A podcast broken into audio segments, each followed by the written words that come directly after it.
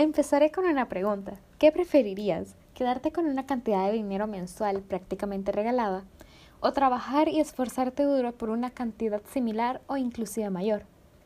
Supongo que elegirías la primera opción, porque no necesitas un sacrificio, un horario, tampoco tener que tantas responsabilidades. Puedes hacer lo que quieras a la hora que quieras. Pero ¿qué te asegura que recibirás esta cantidad de dinero constantemente y sin falta? Mi nombre es Ivana Lazo. Este es mi podcast y hablaré sobre el asistencialismo. Pero no simplemente como el asistencialismo como parte de una política social por parte del gobierno, sino también como el asistencialismo familiar, que puede ser resumido en una simple palabra, remesas. Te estarás preguntando a qué se refiere la palabra asistencialismo. Bueno, es un conjunto de acciones que se llevan a cabo por instituciones, ya sean públicas o privadas, como ayuda a las personas que ellos consideran vulnerables. En El Salvador existen gran variedad de subsidios para el agua, luz, gas, entre otros. Y estos son muy buenos porque hay muchas personas que no tienen la capacidad económica o viven en, lugares con condiciones no muy buenas. Pero ¿qué pasa cuando este se vuelve tu estilo de vida? Se llega a un estado de dependencia total o parcial de estas prestaciones que se te ofrecen. Y con eso se llega también a las remesas.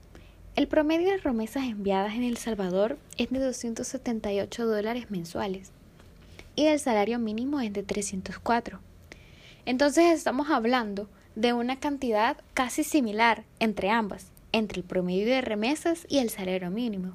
Entonces uno puede pensar, bueno, puedo vivir bien con las remesas, no me tengo que esforzar, entonces prefiero que mi familiar de Estados Unidos me esté mandando ese dinero mensualmente.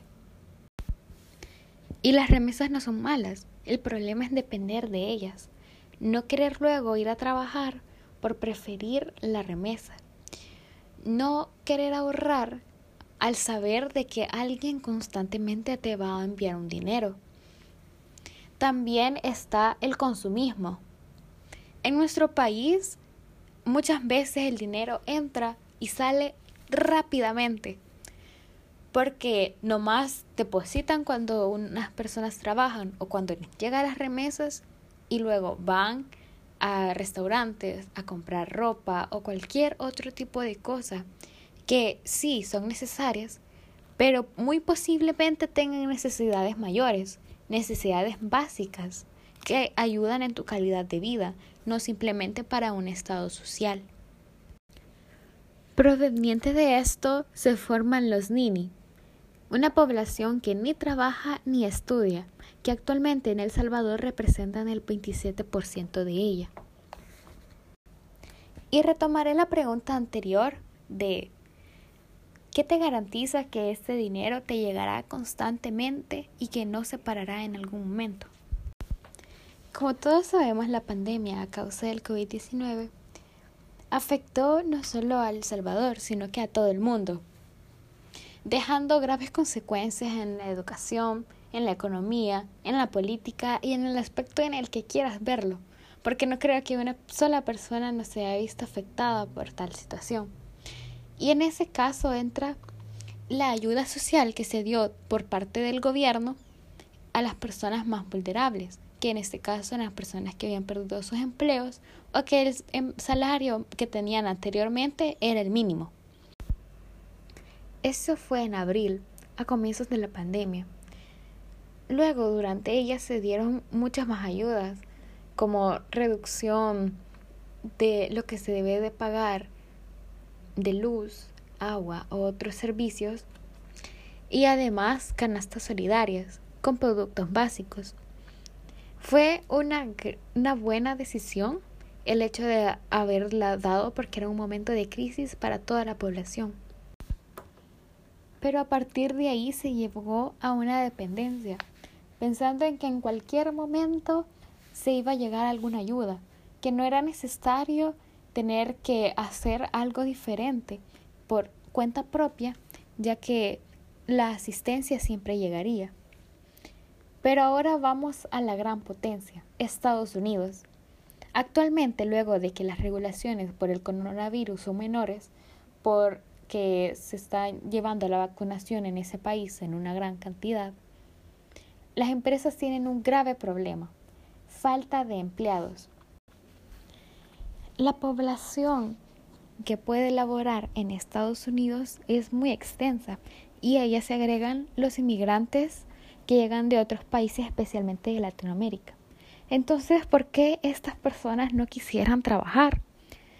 Si luego de la pandemia sería lógico el hecho de que han perdido sus empleos, pero de ahí vemos cuál es su causa.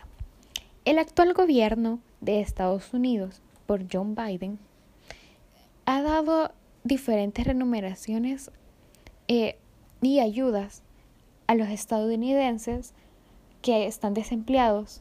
Entonces, Pasa lo mismo que en El Salvador. Dependencia. Dependencia de no querer ir a trabajar por tener porque te están ayudando, pero que en algún momento esta ayuda tiene que finalizar, porque la pandemia no durará para siempre. Y de todo esto que les he hablado, podemos ver algo claramente.